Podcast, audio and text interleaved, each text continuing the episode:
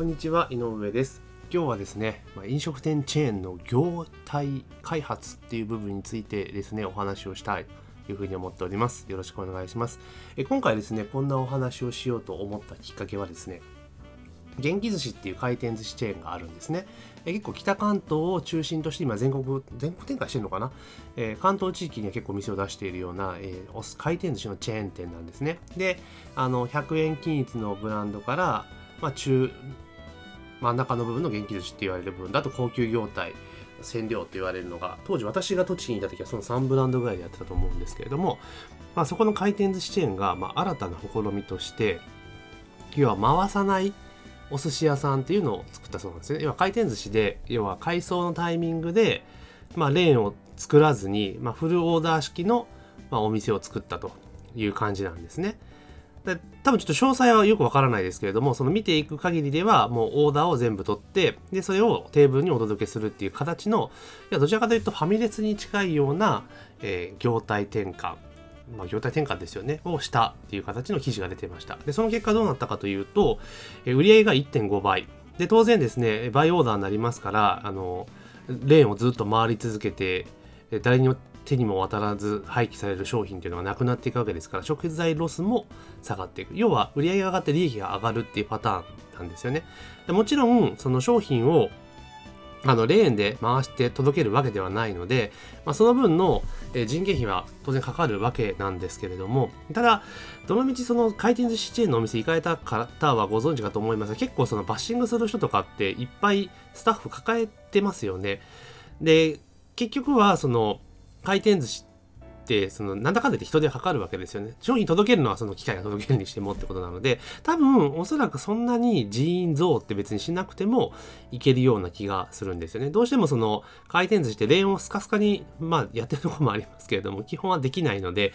あの売れるかどうかわからないものをたくさん作らなきゃいけないっていう部分があったのがそこがまあなくなりますから、まあ、その分きちっとですね、ま、人件費も適正に振っていけるんじゃないかなというふうに思います。で、ここのことから何が読み取れるかというと、要は回転寿司って回転寿司チェーンって基本的にはそのカウンターの要は高級店みたいなお寿司よりももっと身近に食べてもらいたい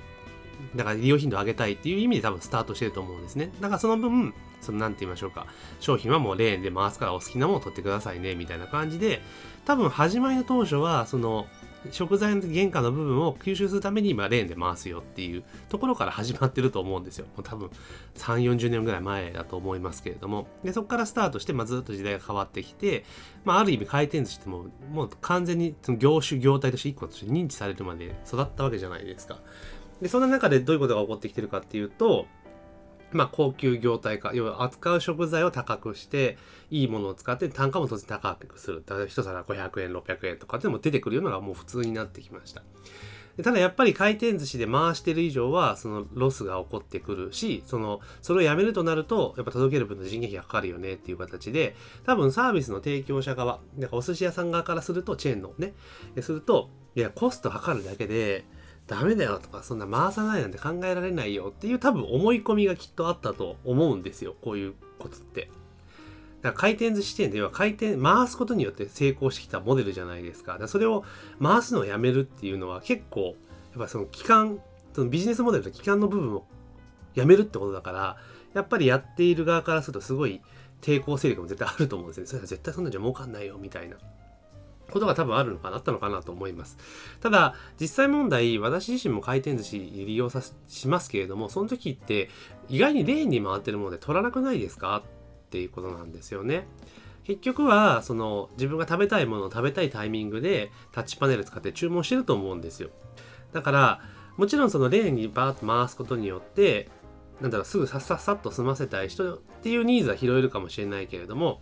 まあ、ただその回転寿司に来てさっさっさっと食べていく人が果たしてどれだけ使ってるのかっていう話なんですよね。もちろん平日の昼間、ランチの時間帯であればそういうニーズはあるにしても、まあ、それ以外の時間って別にそんなことないと思うんですよね。まあ、家族連れであったりとか、友達であったりとか、そういう人となんか食べながら、話しながら食べていくみたいな感じだと思うんですよ。ってなった時に、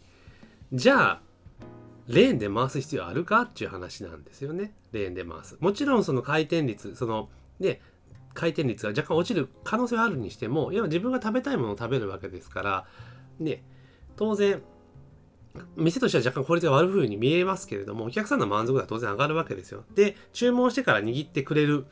っていう場合は、ね、やっぱりなんか、お、出来たてじゃないけど、なんか鮮度が高いみたいなイメージあるじゃないですか。だから印象もやっぱいいいんですよね。だから結局、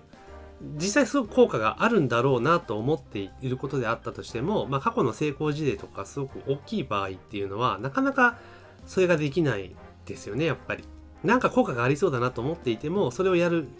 勇気っていうのはなかなかやっぱ生み出せないのかなと。だから結構その歴史の長いチェーンって今どこも軒並み苦戦をしていますよね。長い、やっぱ成功している過去の栄光にすがっているというかそれの呪縛から逃れられないっていう形だから回転寿司は今回この元気寿司が思い切ってそのレーンをやめてバイオーダーで届けるっていう形に変えたってことはでそれに結果売り上げ1.5倍でロスも減ってるっていうことがまあ明らかになったわけじゃないですか。おそらく、まあ、全部が全部変わるとは思わないですけれども、まあ、各競合各社も、まあ、こういった業態を多分出してくるんだろうなっていうことは容易に想像できるかなと思います。要はもうテーブルで配膳して持っていくような形のものになっていくんでしょうねきっと。でまあ当然その分あのあれですよね。単価も若干上げられるじゃないですか。例えば今まで108円均一だったものがもう120円均一ですよみたいな感じにできると思うんですよ。いやむしろこのタイミングでその接客サービス上げるからとか言ってお値段そのままでっていうのはあんま良くない。私は個人的に良くないと思います。サービスレベルが上がる以上はやっぱり価格にちゃんと転嫁しないと、えー、それだけね利益率悪くなった分あの店とか働いてる人がその 何て言うんだろう煽りを受けてしまう。煽りというかそのね大変な部分を請け負ってしまう形になっちゃうのでちゃんと価格には転嫁すべきだと思いますけれども、まあ、その回転寿司って言われる、まあ、比較的そのお寿司というねもともとその何て言いましょうか。どちらかというと高級系じゃないですか。お寿司って。なんかね、そういうものはすごく身近なものにした回転寿司チェーンっていうのは当然その役割になってきた役割って非常に大きいと思いますし残した成果って大きいと思うんですよ。ただやっぱり時代が流れが変わってきた中でその回転寿司っていうチェーンのあり方自体も変えていかないといけないですし、まあ、それにいち早く、まあ、いち早くって言えるかどうかは別ですけれども着目して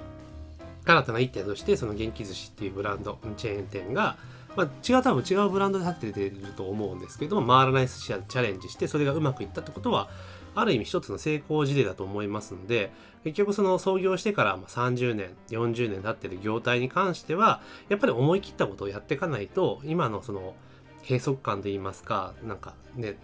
頭打ち感というか減少とかいう部分のところっていうのはやっぱ打破できないのかなというふうに思います。やっぱりどうしてもその新しいことに多額の投資を突っ込むってすごく勇気がいることだと思うんですよ。だって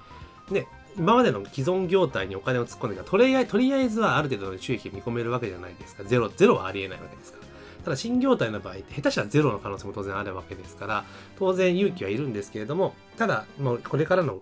今の消費が多様化している中で勝ち残っていくためにはもう過去の成功事例捨ててでも新たなところに生まれ変わるっていうことが必要ですしやっぱりちょっとでも芽ができたものに関してはどんどんどんどん経営資源を突っ込んでいってですね大きくしていくってことをしていくけるチェーンが今後勝っていけるんじゃないかなというふうに今回の元気寿司の例を見て思いました。ですから過去の成功事例に引っ張られていてなかなかその新しいことに挑戦しないんですね。思い込みがこれがベストだと思い込んじゃってるから次の一手を打てないって企業がやっぱ多いんですよね。だけどそうじゃなくてその思い込みってことを一回外してプレーンな冷静な視点で客観的に市場を見て自分たちの業態を見返して新たな打ち手を考えていくと意外なところに突破口があるんじゃないかなというふうに感じました。というわけで今回は、まあ、元気寿司の事例をもとにですね、え新規業態の開発みたいなところで注意すべき点という形でお話をさせていただきました。以上で音声を終わります。ありがとうございます。